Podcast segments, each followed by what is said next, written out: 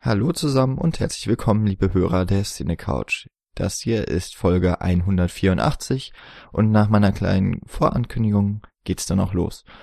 Ich hatte nämlich nach einem Kinobesuch von Makita Lazarova, der aus dem Jahr 1967 stammt, aber erst vor kurzem in die deutschen Kinos gekommen ist, die Möglichkeit mit unserem ehemaligen Dozenten an der Uni Mainz, Dr. Andreas Rauscher, eine Folge aufzunehmen, und zwar zu der tschechoslowakischen Neuen Welle, Vilna Nova und eben dem Film, der mehr oder weniger dazu zu rechnen ist.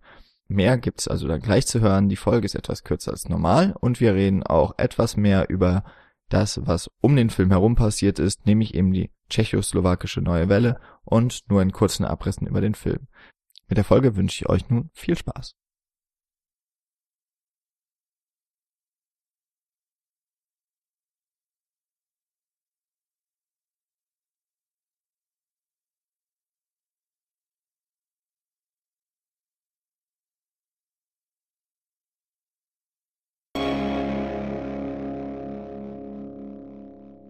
So, hallo, wir sitzen hier im Kino im Kapitol und Palatin, genauer gesagt im Palatin. Und wir, das sind, wie wahrscheinlich eben schon angekündigt, ich, der Jan und Andreas Rauscher, ein ehemaliger Dozent von mir, der sich jetzt demnächst oder jetzt schon auch ausgiebig mit der tschechoslowakischen Neuen Welle beschäftigt. Einer der Filme, die jetzt wieder ausgegraben wurden und dank eines tollen Verleihers aus Mannheim auch in die Kinos Deutschlands gekommen ist, ist Maketa Lazarova von 1967. Und den haben wir heute gesehen. Bei mir ist die ganze Wirkung des Films noch sehr frisch. Deswegen wird's mal sehr spannend, was wir noch so darüber reden können. Ich freue mich auf jeden Fall, dass du da bist, Andreas. Ja, schönen guten Abend. Normalerweise, das wissen die Hörer vielleicht, lassen wir unsere Gäste sich immer selber vorstellen. Ich habe jetzt gedacht, das ist ja mal ein bisschen eine andere Folge, machen wir das auch mal was anders. Also ich fange mal so an, ich kenne Andreas äh, aus der Uni Mainz und zwar war er mein Dozent, ich glaube drei Jahre lang. Bis 2014 warst du dort als wissenschaftlicher Mitarbeiter und seit 2014 auch, glaube ich, bist du an der Uni Siegen als akademischer Rat. Da erst du im Institut Medienwissenschaften und hast wahnsinnig viele verschiedene Dinge gemacht, von denen ich nur ein paar anreißen möchte. Erstens, du hast promoviert in Mainz mit dem Thema Star Trek. Bist, äh, ja. das weiß ich auch noch aus Vorlesungen, großer Star, Star Wars, Star Trek Fan, also da macht dir niemand so schnell was vor. Ich erst recht nicht, versuche ich jetzt auch gar nicht.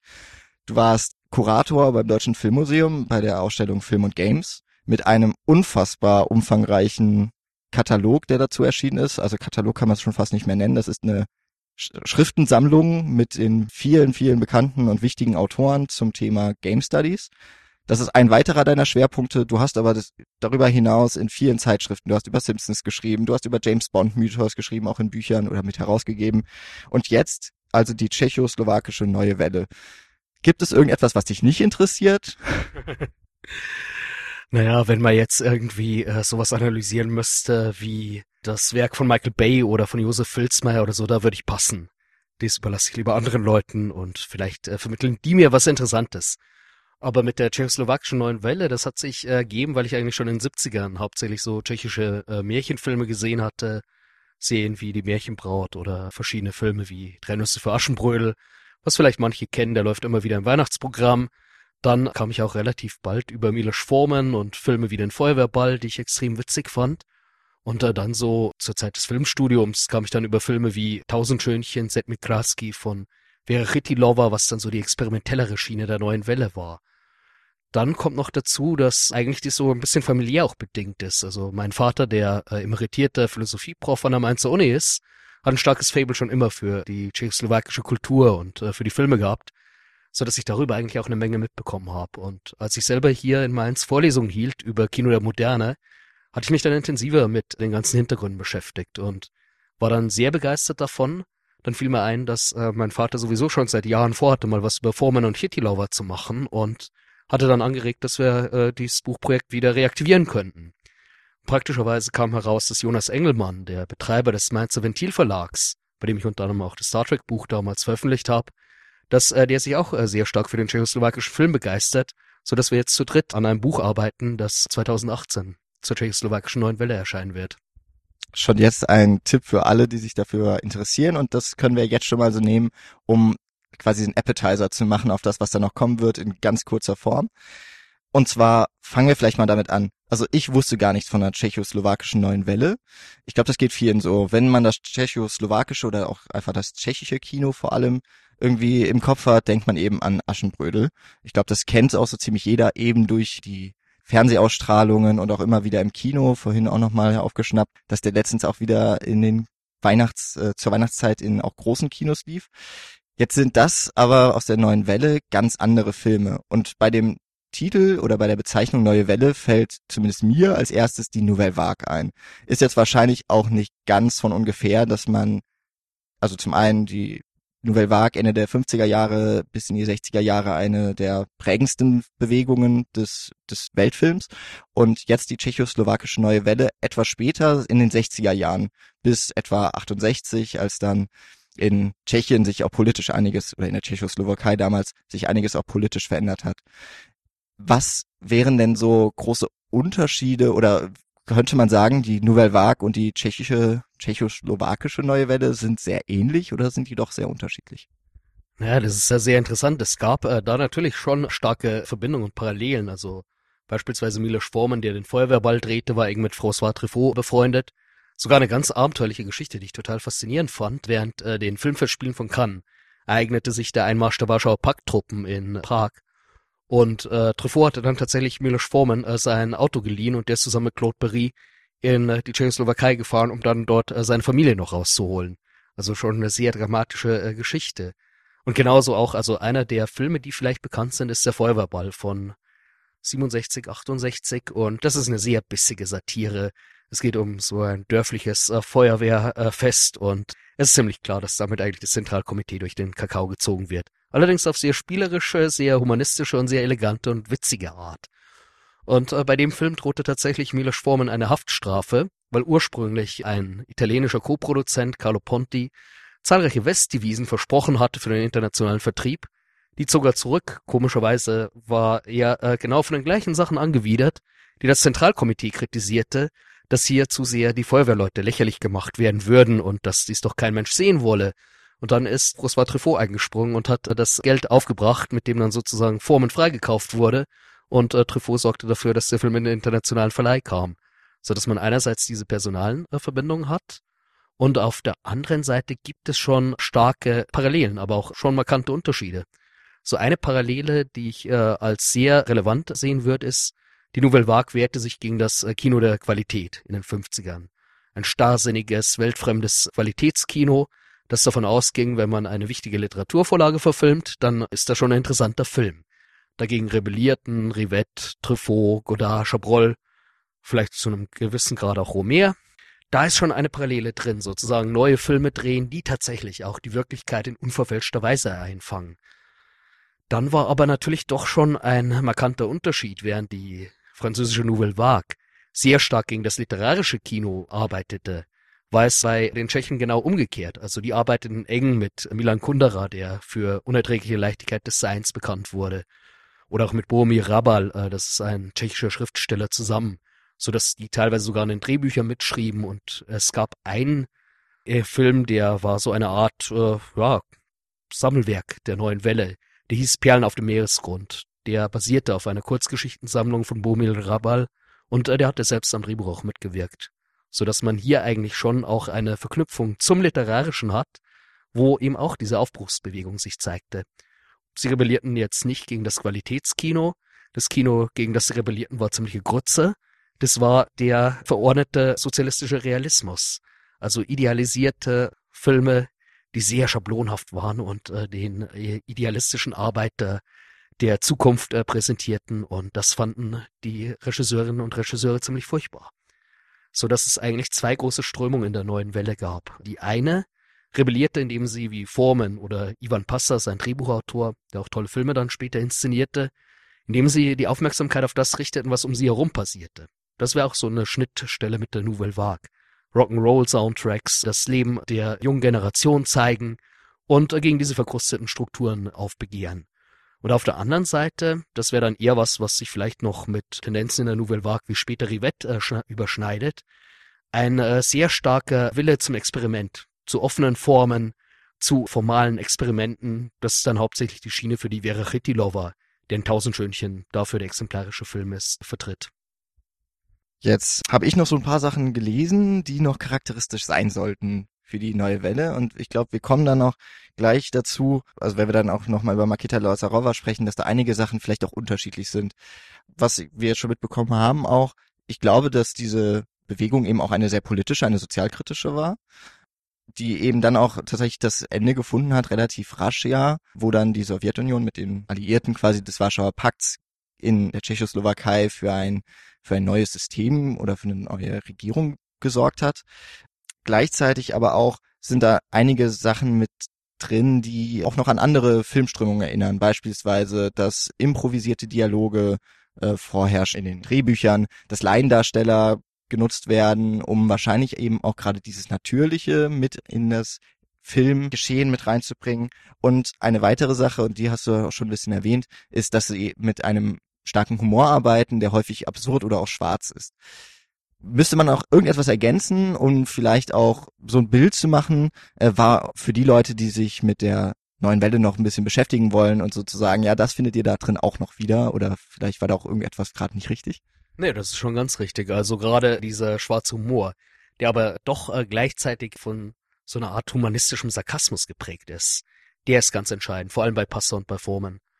Das ist auch äh, ein Element, wo sie eben sehr stark, wie du gerade schon sagtest, mit Laiendarstellern arbeiteten. Was aber lustigerweise teilweise dann dazu führte, dass jetzt im Unterschied zum Neorealismus diese dann teilweise auch tatsächliche Vollzeitschauspieler wurden. Also gerade bei Foreman kann man das schön beobachten, bei äh, Liebe einer Blondine und bei Feuerwehrball setzte er äh, Laiendarsteller ein, die dann aber später auch richtig im Film aktiv wurden. Also eine schöne Hintergrundgeschichte ist äh, dabei auch in seinem Debütfilm Schwarzer Peter, äh, der äh, Hauptdarsteller, der mit einem strengen Vater zu kämpfen hat und dieser Vater wird von einem Laiendarsteller gespielt. Und der hatte ein echtes Fable für Blasmusik, wie es offensichtlich in Tschechien sehr stark verbreitet ist. Es kommt immer wieder auch bei den Filmen vor. Es gibt einen wunderbaren Film von Ivan Passer, Intimate Lighting, intime Beleuchtung heißt ja, in dem genau diese Versessenheit in Richtung Musik und so vorkommt. Und der war nur bereit, die Rolle zu spielen, wenn Foreman umgekehrt einen Dokumentarfilm über seine Blaskapelle macht. Das hat er dann Foreman auch getan und irgendwie hat dabei wohl äh, der Laiendarsteller und Musiker dann doch auch Spaß dabei gehabt, weil er nämlich dann ziemlich dauerhaft im tschechischen Film aktiv wurde. Und äh, das hat gleichzeitig auch sowas Unverfälschtes. Also manche sagen, dass Foreman am Anfang stark mit dokumentarischen Ansätzen arbeitete, aber das ist nicht so ganz richtig, weil es sind Situationen, die dann natürlich durch das Dokumentarische glaubwürdig und authentisch wirken, die aber bereits die Absurdität äh, so im Arrangement eingeschrieben haben, dass dadurch äh, hinreißend absurde Situationen zustande kommen. Wie beispielsweise der besagte Feuerwehrball, der ergab sich, als Ivan Passer und Milos Forman eine gewisse Schreibblockade hatten und dann irgendwo in die hinterste Provinz gefahren sind und äh, um ein bisschen abzuschalten, gingen sie zu einem Dorffest, das von der Feuerwehr ausgerichtet wurde. Und das, was sie dort beobachtet haben, hat sie dann zu dem Film inspiriert. Also das so einerseits, es werden häufig Parallelen zum Neorealismus da auch gezogen. Das ist halt, wie gesagt, in Ansätzen nur richtig. Es äh, hat gleichzeitig schon auch so einen gewissen Stilwillen und auch äh, schon so leicht äh, sarkastisch spielerischer Blick auf die Wirklichkeit und teilweise auch dann eher so die lyrischen Experimente, also beispielsweise ein sehr interessanter Regisseur, auch Jaromir Jeresch, dessen erste Filme erstmal so eine Art lyrische Alltagsbeobachtung in äh, Der Schrei 63, einem der frühen Filme der neuen Welle, präsentierten. Dann später hat er mit äh, Milan Kundera äh, zusammen Der Scherz verfilmt, ein Drehbuch, das dann Kundera später zu einem Roman ausarbeitete, wo es auch sehr gezielt um eine Regimekritik ging. Also jemand macht einen ziemlich harmlosen Scherz über die Helden der sozialistischen Revolution und wird dafür ins Arbeitslager äh, verbannt. Dann kommt er zurück, um sich zu rächen, muss nur feststellen, dass die ganze Situation sich inzwischen so verändert hat, dass seine verbissene Rache ins Leere läuft. Also das wäre so ein typischer Stoff, der einerseits Sozialkritik und gleichzeitig auch eine gewisse sarkastische Erzählweise kombiniert. Und zugleich aber so, dass es dann doch auch auf einer sehr ernsthaften Ebene funktioniert. Und dann wiederum Jerisch, über den ich in dem Buch schreiben werde, inszeniert als dritten Film dann einen Film namens Valerie, eine Woche voller Wunder, den ich auch sehr empfehlen kann. Das ist dann vielleicht sogar schon so eine Schnittstelle zu den Märchenfilmen, weil das ist eine surreale Fantasie, äh, die vollkommen bizarr und abgefahren ist.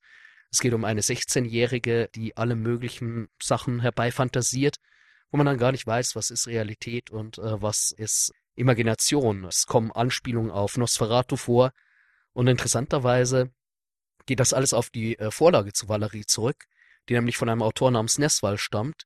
Der war Mitglied der Paraga Surrealisten in den 30er Jahren und war leidenschaftlicher Kinogänger und war äh, ganz von Nosferatu begeistert und baute das deswegen in seinen Roman ein.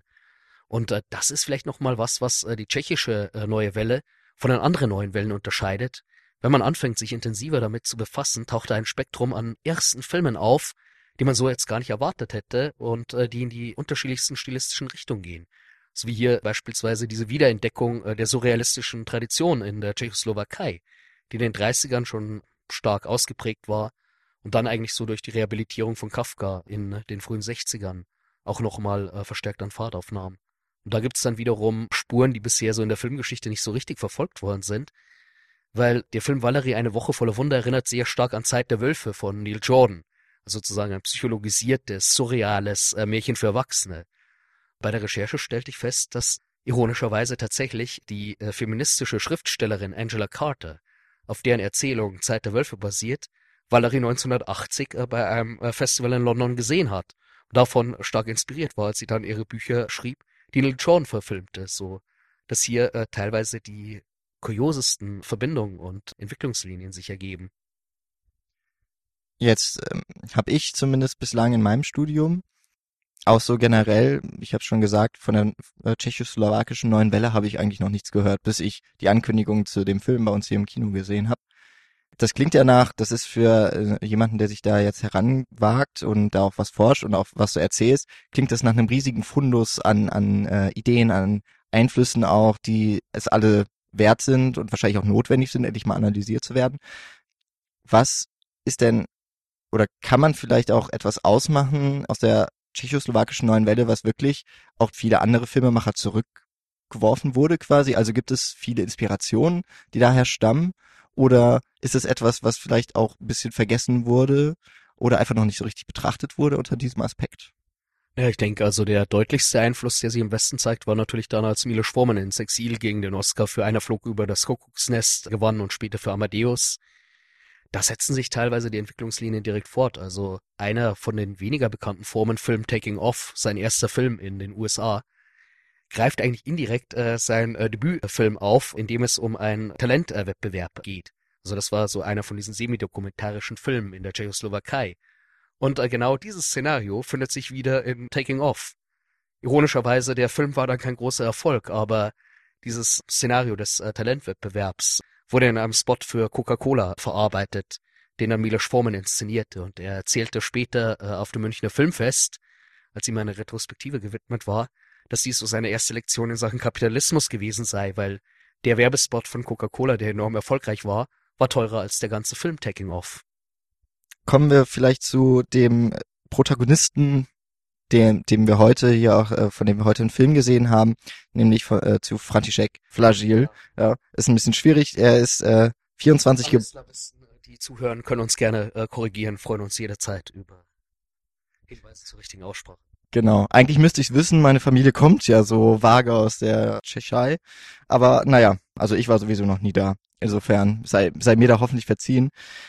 Der ist 99 dann noch gestorben, hat aber, da ähm, ist das eines der bekannten oder wichtigsten tschechischen Filmfestivals, nämlich das Karlovy Vary, hat ihm 1998, also fast dann in letzter Minute noch einen Ehrenpreis überreicht, und zwar für seine herausragende Leistungen für den Weltfilm. Das heißt, diese gerade in den 90er Jahren, du hast es auch schon, das habe ich glaube ich noch nicht erwähnt, du hattest einen Vortrag gehalten vor dem Film, du hast auch erwähnt, der Film Makita Lazarova wurde in einer Umfrage, ich glaube 1998, zum besten und damit wahrscheinlich auch wichtigsten tschechischen Film aller Zeiten gewählt.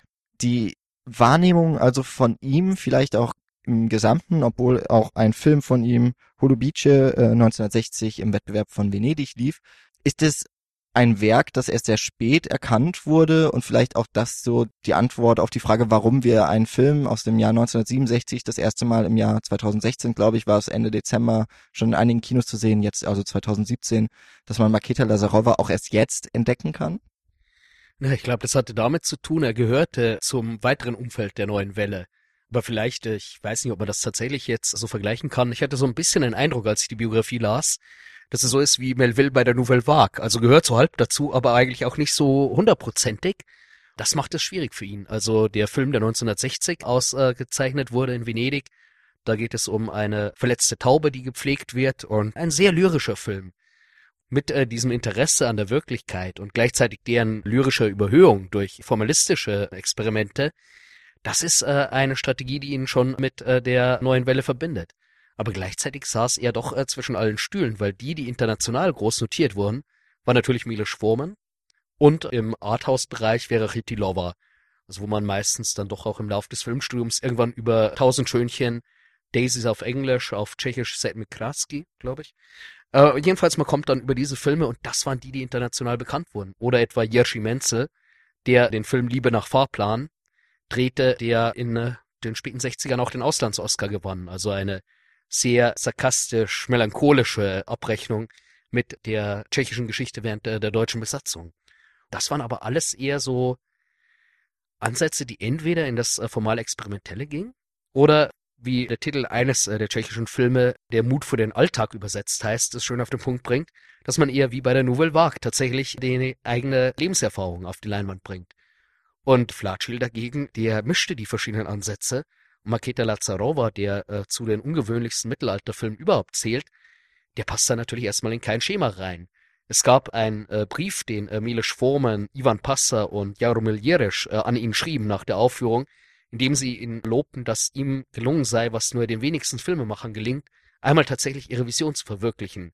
Aber gleichzeitig trösteten sie ihn auch, dass der Film nicht so einfach zugänglich ist. Er wird einen stark belohnen, wenn man sich darauf einlässt. Aber sie hatten da wohl schon geahnt, äh, dass äh, die große Reaktion auf den Festivals erstmal ausbleibt.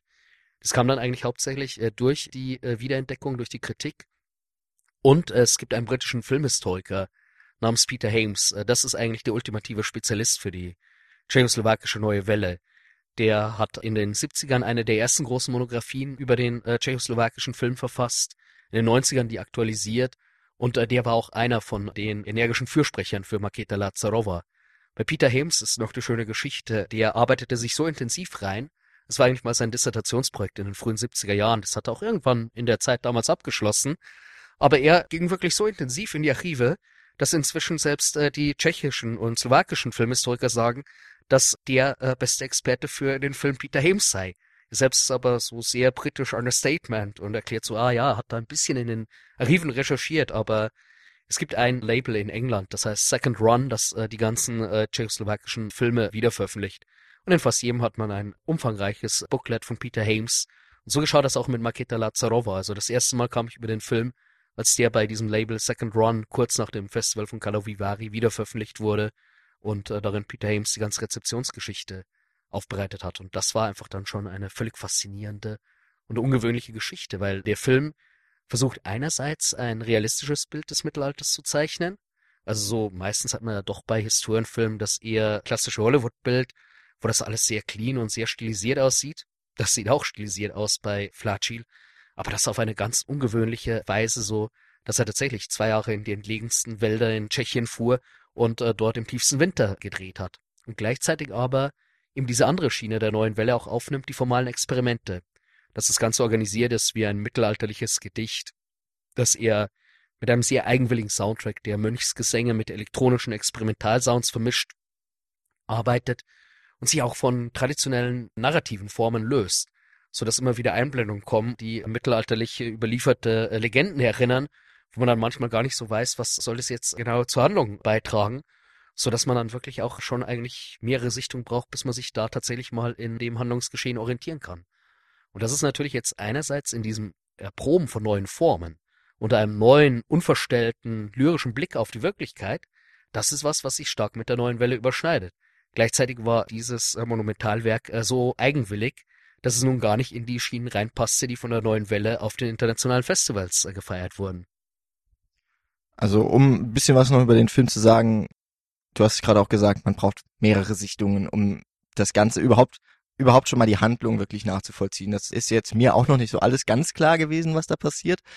Ist jetzt auch für den Moment gar nicht so wichtig, sondern macht ja auch eher Lust, den Film nochmal zu schauen, denn er hat schon eine ganz eigene Sogwirkung. Also erstmal ist es ein zweieinhalb Stunden Werk, in Schwarz-Weiß gedreht, aber CinemaScope. Ähm, also auch mit großem Aufwand gedreht. Du hast von den zwei Jahren Dreharbeiten gesprochen. Er hätte wahrscheinlich gerne noch mehr gemacht. Er hätte bestimmt den Film noch länger gemacht. Da ist so eine Detailverliebtheit drin, auch in den Bildern. Was du gesagt hast, das ist so eine realistische, eine sehr wirklichkeitsgetreue, soweit man das eben sagen kann, Überlieferung des Mittelalters, dass man eben Matsch sieht. Wirklich gefühlt laufen die Leute eben wirklich nur im Dreck rum, wenn nicht gerade alles von Schnee und Eis überzogen ist. Muss auch eine eisige Kälte gewesen sein. Kann man wahrscheinlich mit unserem Wetter hier in Deutschland gar nicht nachvollziehen. Vielleicht ein bisschen mittlerweile. Auf der anderen Seite wird das immer wieder durchbrochen eben durch die Texteinblendungen, durch einen Erzähler, der ungefähr zur Mitte des Films sich wohl Gott zu sein scheint, der direkt mit einem der der Figuren spricht und, und verhandelt, wo auch so eine gewisse Art von schwarzem Humor mit drin ist. Also es sind schon viele Sachen, die, die man wiedererkennen kann, aber auf der anderen Seite ist er wirklich total eigensinnig, dieser Film. Was wäre denn so, wenn man ihn jetzt mal in, mit Mittelalterfilmen vergleichen möchte, würdest du da noch so etwas ähnliches kennen, was, was so was ähnliches aufgreift. Also ich musste an den Film äh, Es ist schwer, ein Gott zu sein denken, von dem ich leider aber auch bislang nur die Trailer kenne. An den habe ich mich noch nicht ganz rangetraut, aber das wäre ja einer der neueren Vertreter, wo, glaube ich, auch geschrieben wurde. Es geht äh, im Grunde um Dreck, um, um Matsch und Spucke. Ja, zeigt, ja, eine, ist ja ein Science-Fiction-Mittelalterfilm, ist ja auch ganz wirr. Was aber wieder gut zum Osteuropäischen passt, weil es ist ja eine sehr bekannte Romanvorlage, die da adaptiert wurde. Hier ist ja auch äh, das Spannende, am ehesten ist es vergleichbar mit sowas wie Andrei Rubelov. Der wäre noch durchaus in einem Mittelalterbild ähnlich. Peter Hames zieht Vergleiche, die ich eigentlich auch ganz plausibel finde, äh, zu manchen Akira Kurosawa-Filmen. Jetzt weniger von der Thematik her, das sind ja bei Kurosawa dann meistens doch halb westlich geprägte Samurai-Epen oder Shakespeare-Adaptionen ins mittelalterliche Japan äh, verlegt, aber was bei beiden Filmen wirklich ähnlich ist, man wird mitten in diese äh, mittelalterliche Welt reingeschleudert und hat keinen Orientierungspunkt erstmal. Also man ist fast wie einer der Protagonisten, die durch den Film stolpern, muss man sich da erstmal zurechtfinden. Und äh, das, glaube ich, ist ein Element, was tatsächlich sich mit äh, Kurosawas Film gut vergleichen lässt. In manchen Kritiken wurden dann auch noch Parallelen zu Monty Python gezogen, also gerade die erwähnten Szenen, wenn äh, sich Gott auf einmal einmischt und ein Mönch, der anscheinend äh, ein sehr inniges Verhältnis zu seinem Schaf unterhält, maßregelt das sind tatsächlich Elemente, die auch äh, so bei Monty Python and the Holy Grail vorkommen. Aber das wäre eine falsche Fährte, weil das ist im Prinzip nur ein kleiner Bruchteil. Es sind andere äh, Segmente im Film, die relativ hart und irritierend oder auch von einer surrealen Sogwirkung sind. Allerdings, wo das ästhetisch, glaube ich, tatsächlich ein interessanter Punkt wäre, wäre äh, bei Python war das hauptsächlich Terry Gilliam. Und in seiner Satire Jabberwocky hatte man damals dann auch in den 70ern ein sehr dreckiges Mittelalter, was natürlich in der Handlung jetzt in eine ganz andere Richtung geht, aber so, dass man tatsächlich eher bei irgendwelchen entlegenen Burgruinen dreht und den ganzen Matsch äh, mit auf die Leinwand bringt. Das ist ein Element, was tatsächlich da auch dieses zu romantisierte Mittelalterbild dekonstruiert. Was allerdings Flatschel dann auch äh, wieder in eine interessante dialektische Bewegung befördert, weil er hat schon durchaus mystische Elemente. Also es ist ein Realismus, aber das erinnert dann fast eher an so Regisseure wie Tarkovsky, äh, wo das dann in so einer Schwebe belassen wird. Also man, es äh, ist allein vom Regieaufwand irrsinnig beeindruckend, wenn dann etwa sich äh, ein ganzes Rudel Wölfe auf einem zugeschneiten Feld äh, versammelt, dann auch wieder abzieht. Das hat dann schon auch so etwas äh, märchenhaft mystische Komponenten. Also dass man durchaus, das war eine der Intentionen von Flatschiller, wollte sozusagen in die Psychologie, so eine Art Psychogramm des Mittelalters schaffen, der äh, Protagonisten eintauchen. Und das gelingt in, in solchen Szenen schon äh, sehr gut, weil da hat man tatsächlich so ein bisschen das Gefühl, es könnte was Übernatürliches im Spiel sein, obwohl nie im Film äh, angedeutet wird, dass es Übernatürliches gibt.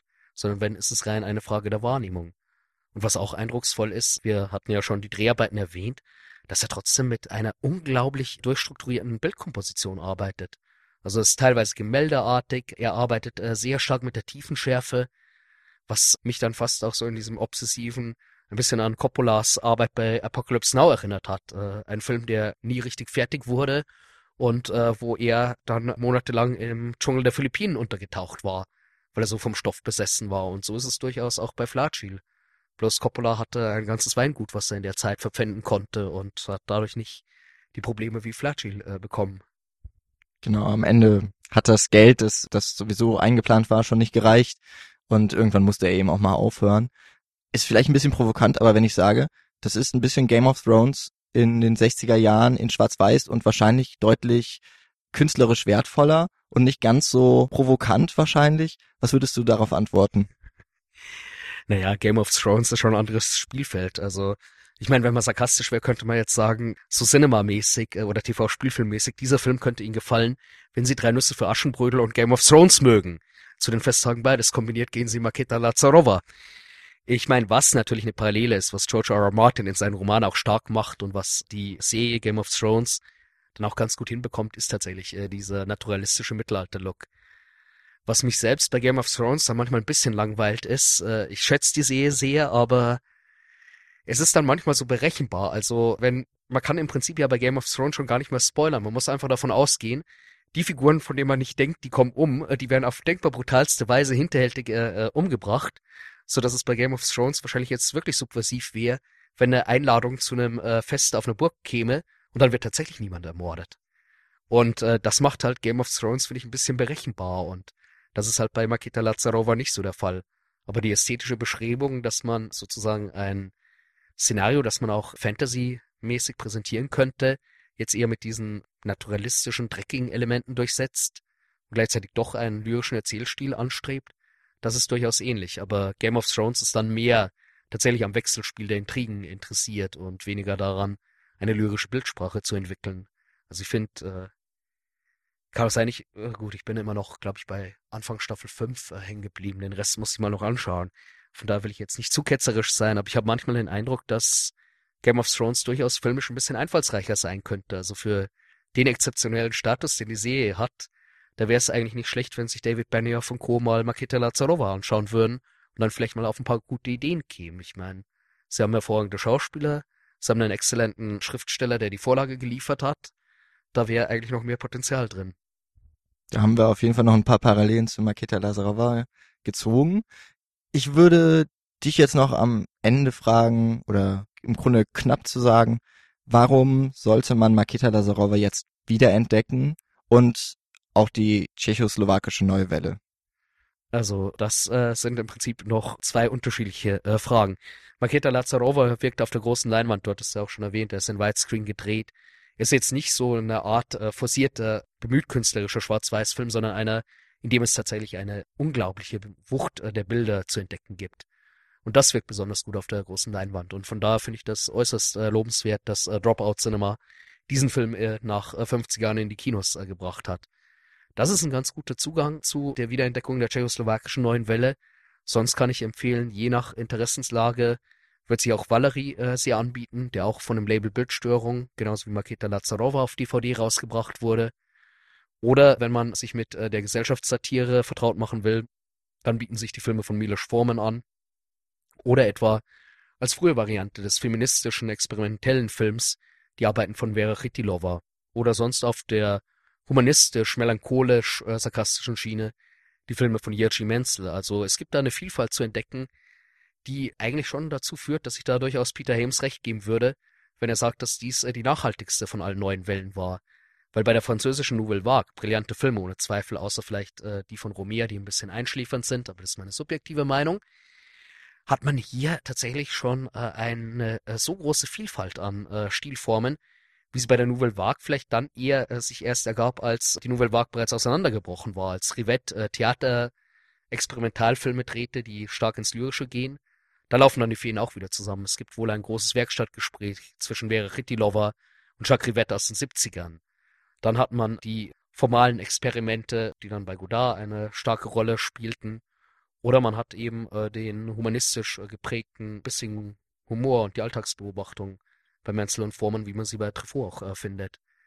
So dass eigentlich gerade bei der tschechoslowakischen Neuen Welle das Faszinierende ist, da war ein sehr starkes Zusammenspiel zwischen den verschiedenen Gruppierungen. Und äh, das, glaube ich, äh, hat äh, tatsächlich zu so einer Vielseitigkeit äh, und so einem Reichtum an unterschiedlichen Ansätzen geführt, dass es hier sehr beachtliche Filme wiederzuentdecken gibt und gleichzeitig natürlich der gesellschaftshistorische Hintergrund. Die Filme waren eng mit der Zeit des Prager Frühlings verbunden und dann äh, nach der erfolgten Normalisierung durch die Truppen des Warschauer Pakts gab es hier aber dann äh, noch eine interessante äh, Verbindung zu den ganzen Märchenfilmen, die man vielleicht so aus der Kindheit kennt, weil verschiedene Regisseure, die in der Tschechoslowakei blieben, fingen dann an, im äh, Bereich der Fantastik zu arbeiten. und da, wo sich dann auch teilweise das Erbe des äh, Surrealismus fortsetzt. Da kamen dann die subversiven Ansätze wieder zur Geltung, wie man die Fantastik äh, sozusagen mit raffinierten Psychologisierung und mit subversiven Botschaften aufladen kann.